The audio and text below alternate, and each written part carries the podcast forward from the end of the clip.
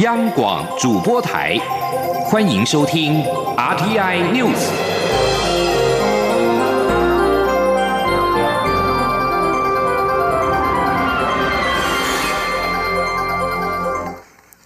各位好，我是李自立，欢迎收听这一节央广主播台提供给您的 RTI News。台湾未能出席日前在北京举行的世卫组织流感疫苗选株会议。让今年能否参与世界卫生大会受到关注。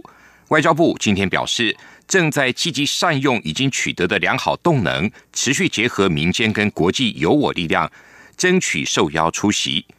外交部也呼吁世卫组织正视台湾的贡献，尽快针对接纳台湾的参与，做出务实可行的安排。记者王兆坤的报道。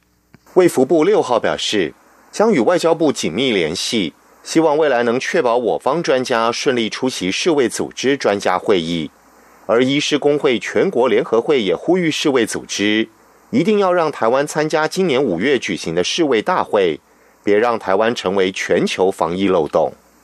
外交部重申，台湾从一九九七年开始推动参与世卫组织，在政府及民间锲而不舍共同努力下，国际社会的支持大幅增加。而我方专业、务实、有贡献的推案诉求，也获得国际社会高度肯定及赞扬，充分证明民主台湾不孤单。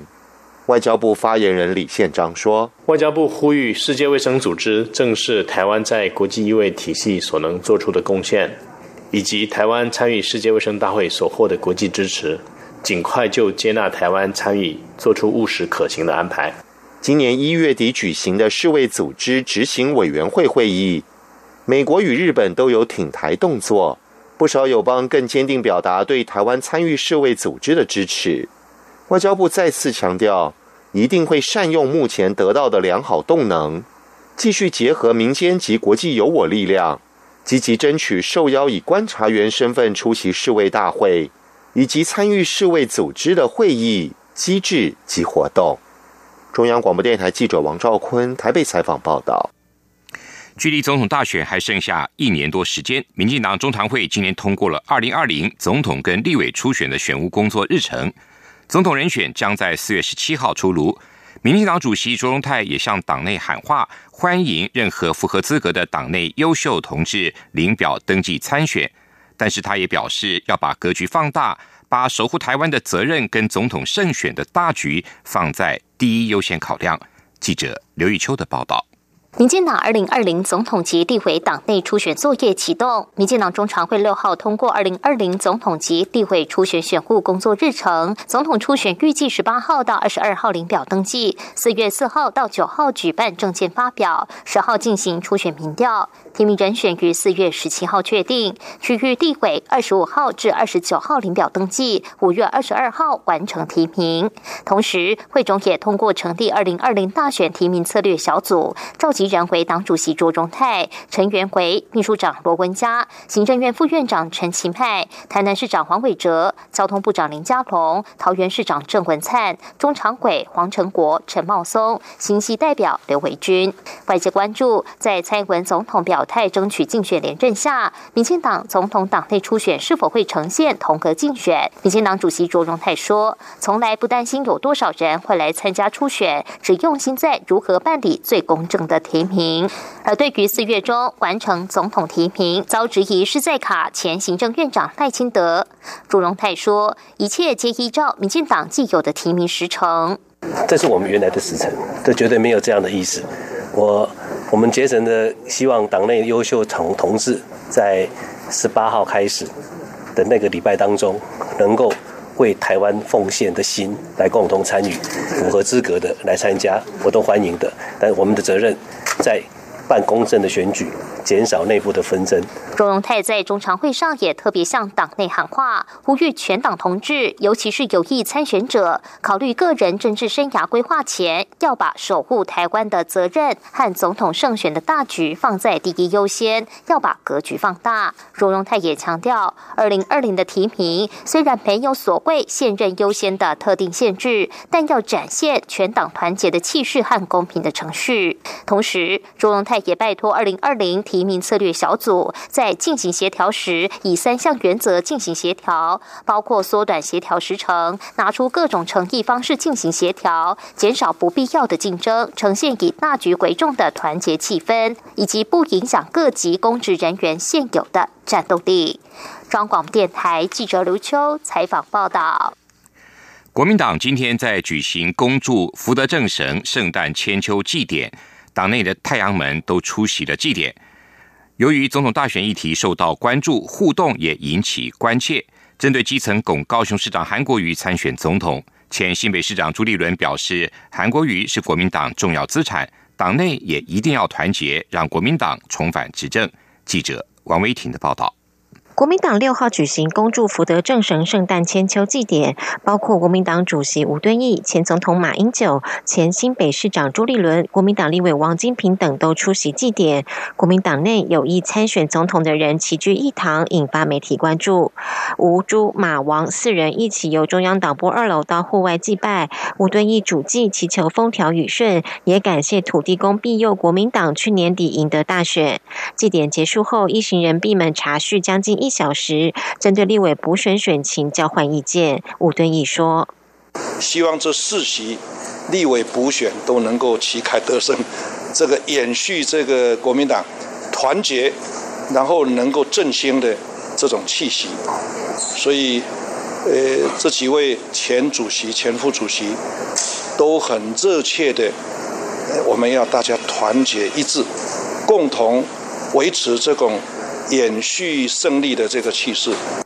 国民党总统初选话题不断，针对基层立拱高雄市长韩国瑜参选总统，以及是否同意让韩国瑜一起做总统初选民调，朱立伦受访时打团结牌，表示韩国瑜是国民党的珍贵资产，但是国民党一定要团结重返执政。韩市长是一直都是我的好朋友，我们彼此会同心协力，共同努力啊！我们大家支持，让国民党二零二零能够重新执政。媒体也询问马英九是否支持朱立伦参选总统，马英九回答：国民党正要举行总统初选，任何优秀的党员参选，他都会支持。他也说，吴敦义带领国民党赢得县市长选举，非常值得肯定。对于王金平说想要安排会面，马英九则表示，目前为止没有接到联系。外传吴敦义有意将马英九列为部分区立委的第一名，马英九表示没有听过这样的说法，吴敦义则否认传闻，强调从来没有动过这个脑筋。媒体报道，马英九团队进驻朱立伦工作室协助打总统选战，朱立伦回应没有区分是谁的团队，都是国民党的团队。马英九则说，朱立伦没有特别向他提起借将的事情。中央广播电台记者王威婷采访报道。国民党主席吴敦义在会后受访也表示，他会在四月初到五月初决定是否参选总统。他也表示不会修改党章，让民调高的人不用登记初选就直接做民调。另外，工商协进会今天邀请了高雄市长韩国瑜专题演讲。对于是否接受国民党党内征召角逐二零二零的总统大选，韩国瑜在接受媒体访问时强调，这完全不在他个人的考量之内。酒驾事件频传，引发民众的愤怒。法务部日前公布刑法的修法内容，酒驾再犯若致人于死，最重可判死刑。立法院内政委员会今天邀请了相关部会，就如何有效杜绝酒驾跟执法措施进行专题报告。由于酒驾肇事将提高刑责，立委担心民众宁可吃上拒绝酒测的罚单，也不愿意接受酒测临检。对此，法务部次长蔡必仲今天在立法院答询时，明确的表示，他赞成在刑法中增定拒绝酒测罪。记者肖兆平的报道。法务部确定加重酒驾肇事的相关刑度，但也引起立委讨论，是否会因此增加拒绝酒测而冲撞警务人员的几率。时代力量立委黄国昌六号在立法院内政委员会质询时指出，二零一四年拒绝酒测案件数有四百零九件，但二零一七年却已经突破上千件。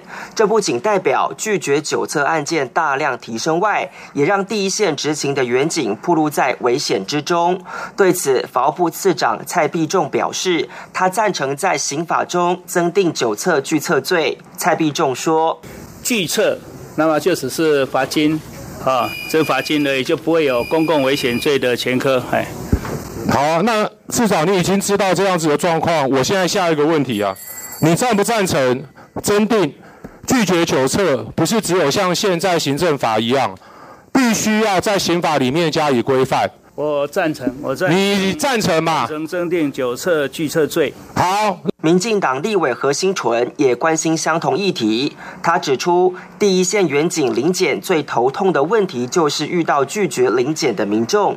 虽然现在有吊扣驾照、扣车、罚款等作为，但拒绝酒测情况依旧相当频繁。因此，他也主张拒绝酒测应予以入罪。警政署署长陈家清坦言，民众拒绝酒测确实是远警执勤上的困扰。对于立委的修法建议，他则表示认同，不过还需交由法务部、交通部共同协商。他说：“这个执法的困境是我们严检一直在反映，那这个状况。”啊，我们会跟那个法务部还有交通部啊一起来协商，如何去杜绝这样的一个侥幸的啊状况。法务部次长蔡必仲答复何新纯时也说赞成。他进一步解释，因为未来酒驾再犯，最重可处死刑，显见拒绝酒测的情况会暴增，且光提高行政罚是无法杜绝拒绝酒测行为，因此需要赶紧征询各界意见，将拒绝酒测行为予以入。罪。中央广播电台记者肖兆平采访报道。除了提高酒驾者肇事后的刑度之外，也有立委提议拦检到酒驾者可以暂时拘留。对此，蔡必仲答询时表示非常赞成。不过，相关规定涉及到交通部的主管法规，因此法务部会尊重交通部最后的修法意见。交通部观光局从去年十一月起，接连推出了两波。冬游的补助方案，四月份又推出新一波的春游补助。对此，交通部长林佳龙今天前往立法院报告观光局的暖冬旅游方案的执行成效。林佳龙会前受访表示，国民旅游是庞大的庶民经济，不论是暖冬游或者是春游补助方案，都是希望由政府带头点火，大家一起来拼观光。针对部分舆论质疑政府浪值纳税人的钱。林佳龙表示，观光局至今已经收到上百万的申请案，总计政府投入新台币二十一亿元，创造了一百一十五亿元的经济效益，证明绝对没有撒钱的问题。立委们也提醒，应该防范假旅游真补助的事件。观光局长周永辉认为，这只是传言，也期盼外界检举。伊朗官员今天表示，伊朗跟法国在历经了几个月来的紧张关系之后，两国同时更换了派驻对方的大使。伊朗跟法国关系紧张的因素之中，包括了去年六月一名伊朗人意图在巴黎附近以炸弹攻击反对派的游行。德黑兰消息人士向法新社表示，伊朗前驻西班牙特使、现任伊朗外交部发言人卡萨米已经被任命为驻法国新大使。而在巴黎，法国官方公报今天也指出，前驻巴基斯坦大使、曾任法国驻联合国原子能总署的代表提波已经被任命为驻伊朗大使。南韩前总统李明博因为贪腐罪名，将近一年前被逮捕，遭到关押。他今天获准交保。曾经是企业 CEO 的李明博，在二零零八到二零一三年担任总统。去年十月，法院判定他贿赂跟盗用公款有罪，判刑十五年。不过，南韩韩联社报道，首尔高等法院已经同意七十七岁的李明博就其健康不佳所提出的交保请求。李明博被判有罪的行为包括他私设价值数千万美元的秘密基金，以及他收受三星电子的贿赂，特赦因为逃税入狱的三星电子董事长李健熙。不过，保守派的李明博否认他自己有任何不法，并称这些指控是政治报复。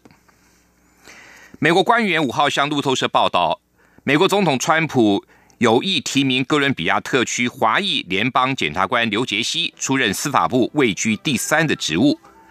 这项提名案如果获得联邦参议院通过，刘杰西将出任司法部次长，他将掌管。监督该部门的民事诉讼，包含反托拉斯事务、民权跟环境法。由于白宫尚未正式宣布这起人士的提名，官员则是以匿名方式向媒体透露了这项消息。这里是中央广播电台台湾之音。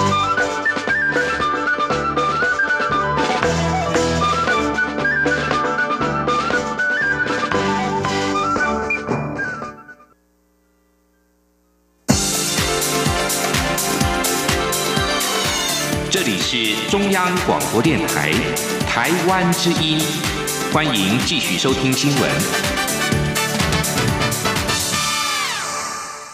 欢迎继续收听新闻。国家通讯传播委员会 NCC 今天审议通过通讯传播业务设电信跟广播电视设备设置相关法规的修正草案，配合国家安全考量。增订电信、广播、卫星电视等关键基础设施不能使用中国制设备。NCC 发言人温博宗今天下午在例行记者会中指出，NCC 监理的业者几乎都是关键基础设施的提供者，电信的包括核心网络、传输骨干跟基地台、广播电台的发射机等，都可能涉及到资安风险。温博宗表示，对于禁用中国制设备的范围还没有完全确定。后续还会进行法规预告，征询业者的意见。NCC 也会将管制清单报给国安单位核定，让业者有所依循。虐童事件频传，人神共愤，法务部也将修案提出刑法的第二百八十六条的修正案，将虐童的刑责提高为最重，可判处无期徒刑。也有多名立委提出修法版本，甚至于纳入死刑。不过，立委质疑，根据过往的案例，以刑法第两百八十六条起诉的案件极少，恐怕难有效果。对此，法务部长蔡金祥表示，第两百八十六条是适用纯粹凌虐的犯罪样态，并且加重结果犯的刑责，而一旦修法通过，相信未来适用的情况就会比较多。记者刘玉秋的报道。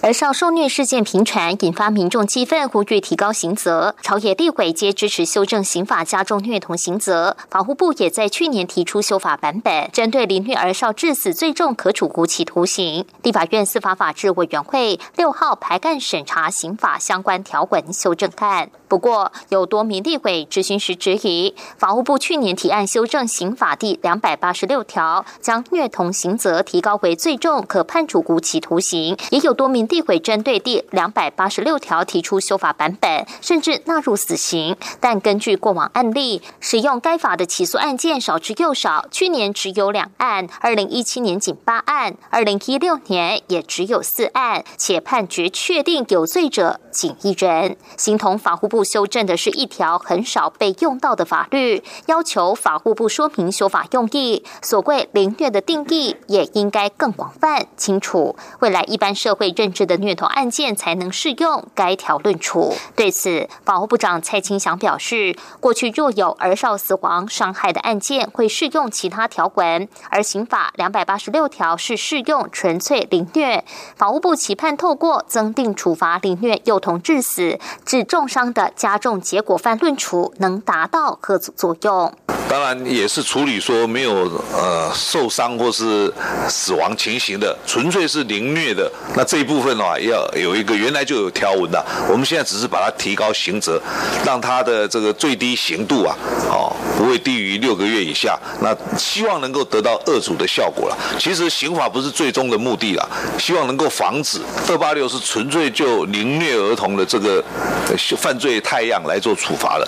至于有利为主张虐童致死。应纳入死刑。蔡清祥则认为，虐童致死是属于结果加重犯的性质，也就是结合故意与过失构成要件而成立的特别犯罪类型。若一开始虐童有杀人故意，当然可用杀人罪论处；但如果没有杀人故意，只是虐童，则属于加重结果犯。若部分犯罪的具体情节一概以死刑为法定刑，恐导致刑法失平之余，应审慎考梁。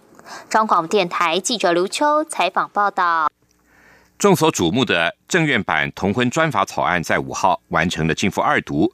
民进党团干事长管碧玲今天表示，将等到其他草案也完成进复二读之后，才会启动协商。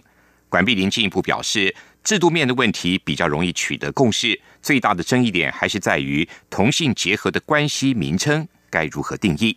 记者肖兆平的报道。俗称同婚专法的司法院释字第七十八号解释施行法草案，五号在立法院通过进赴二读程序，后续立法进度各界高度关注。民进党团干事长管碧玲表示，虽然政院版已经进赴二读，但接下来会等其他专法草案一起进赴二读后，才会开始启动两阶段协商。一个是司法及法制委员会层级的协商，另一个就是立法院层级的朝野协商。因此，协商时间很可能超过一个月。他说：“像那个实力的，应该是排在八号嘛，三月八号嘛，哈。看来司法的，如果程序委员会确定看排在哪一天嘛，哈，那我们会一并交付进步二读，然后并案去协商。啊，所以虽然昨天有进步二读了，但是我们的协商会等这些法案都进来才开始启动。”管碧玲认为，制度面上的争议其实比较容易取得共识，最大的难关在于同性婚姻关系的定义，该如何让双方都能接受？他说：“其实，在反同的运动团体之中，我们也也有另外的讯息告诉我们说，有关制度的其他的各条，他们勉强都可以接受。好，剩下的就是第二条。”管碧玲坦言，不同草案都有不同逻辑，甚至是南辕北辙。要在协商过程改变既有团体价值观，可以说是不可能。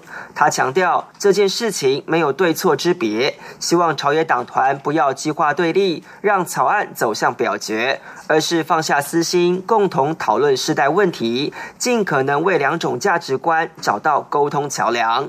中央广播电台记者肖照平采访报道。至于 NHK 的新闻专题节目日前深度的报道去年的关西机场事件，民进党立委管碧玲特别将中文翻译跟节目资讯连结分享在自己的脸书上。管碧玲表示，他之所以特别分享这项讯息，是因为日本媒体很深入的探究假讯息的来龙去脉，不仅台湾社会带来的真实的冲击，也对问题提出了反省跟检讨。近期备受争议的台湾国际农业开发公司，俗称台农发，今天跟日本和日本的船昌商事株式会社签订了乌龙胶，又称为黄金胶的采购合作意向书。农委会主委陈吉仲也亲自在现场见证。记者陈林信宏的报道。乌龙胶又称黄金胶，是玉林刺桐果菜生产合作社和农民契作。由于胶原管理干净，农药、肥料施作时间点、施用量都有所控制，也取得了生产履历。乌龙品种黄金胶颜色较台湾市面上常见的北胶及台胶五号金黄，相当诱人，且口感香 Q，不易裂果。日本客户对香蕉品质要求严格，采购前也多次到云林确认品质，甚至还。到果园参观，对于台湾黄金胶的品质赞不绝口。日本船昌商事株式会社因此大手笔下订了一千公吨的订单，并于六号在日本和台农发签订采购合作意向书。农委会主委陈吉仲也特别前往日本见证。他在致辞时，对于台农发近期遭立委质疑亏损等情势，也力挺台农发的努力。陈吉仲说：“第一个。”花它不是跟既有的通路去抢生意，它是透过比如说陈董事长自己的人脉开拓新的通路。这个也怎么台农一路走来这么辛苦，是因为我们有要求他要创自己的新的订单、新的通路，甚至要把整个外销、生产到出口的这些国家的消费地的每一个关卡都要做好。陈吉仲也表示，去年台湾香蕉出口才一千七百五十公吨，但此次台农发拿下的订单就达到一千公吨，且当中有六百至七百公吨都是云林的乌龙胶，这也是台湾第一次把乌龙胶出口至日本，而这一切都要归因于台农发的努力，让香蕉出口得以稳定成长。中央广播电台记者陈林信宏报道。总统府今天说明了，今年的总统府音乐会将在四月六号的晚间七点在凯达格兰大道举行。今年的主题是“共同的记忆，人民的总统府”，将结合传统和现代、古典及流行，从地之美、人之美、心之美三个部分构成两个小时的演出。今年也将首次开放民众自由的入场聆听。记者欧阳梦平的报道。总统府发言人张文兰表示，因为艺文界人士不断呼吁，总统府音乐会在停办五年后，二零一六年与总统府大礼堂复办，之后两年先后到屏东、彰化举办，都获得很好的回响。今年是总统府建筑落成一百周年，总统府音乐会因此回到府前，将于四月六号晚上七点在凯达格兰大道举办，并开放民众入场。负责策划的中华文化总会副秘书长李厚。庆表示，今年的总统府音乐会邀请魏武营国家艺术文化中心总监简文斌担任音乐总监，台北流行音乐中心筹备处主任丁杜兰担任制作人。这个难得的结合将包含传统与现代、古典与流行两个小时的节目，将扣紧共同的记忆——人民的总统府这个主题。他说：“我们会扣紧一个方向，就是呃，共同的记忆——人民的总统府。”希望透过两个小时的一个音乐节目，能够去呃让大家唤起过去的记忆，那也迎向下一个世纪。我们会从呃三个角度，我们当然从地之美，台湾的地理环境非常的美丽；我们会从人之美，台湾最美丽的人；我们从心之美，好这三个部分来去结来来去啊构成我们两个小时的一个一个节目。今年音乐会的主视觉则是以多彩及音符线条组合而成，就像一个花朵，象征这次音乐会是多元跨界的组合。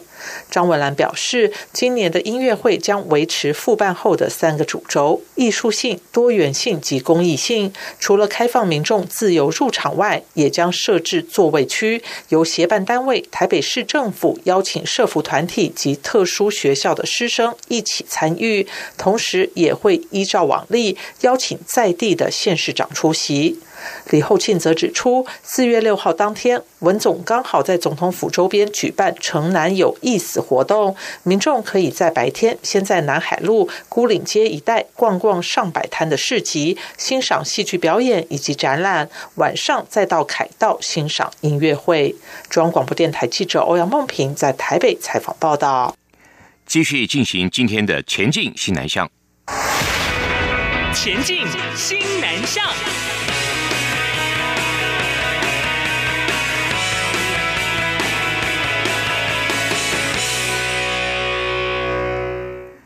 二零一八年，外国来台旅客共计有一千一百零六万人次，创下历史新高，连续四年突破了千万大关。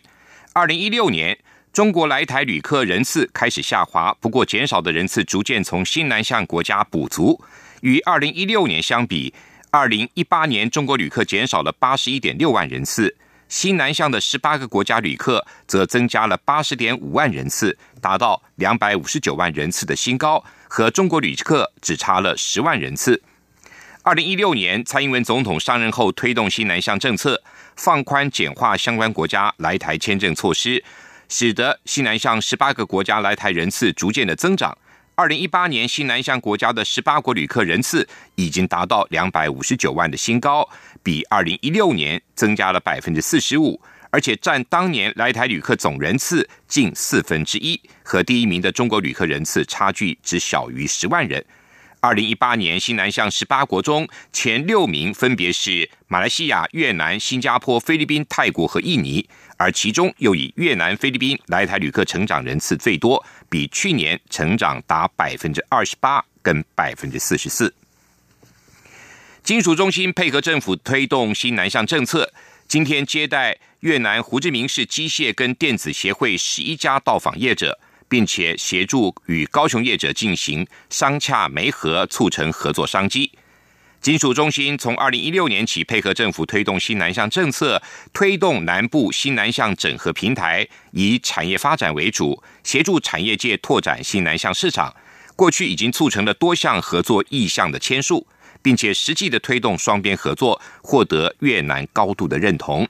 金属中心执行长林秋峰表示，电子协会是越南胡志明市电子机械产业社会组织，以推动电子机械产业的发展跟技术研发能量为主，促进当地的经济发展为主要诉求。去年，该协会黎氏红鸾副会长与该中心签署合作备忘录，双方针对专业人员的培训跟产业讯息的交流。技术的研发和高附加价值的金属跟相关领域合作。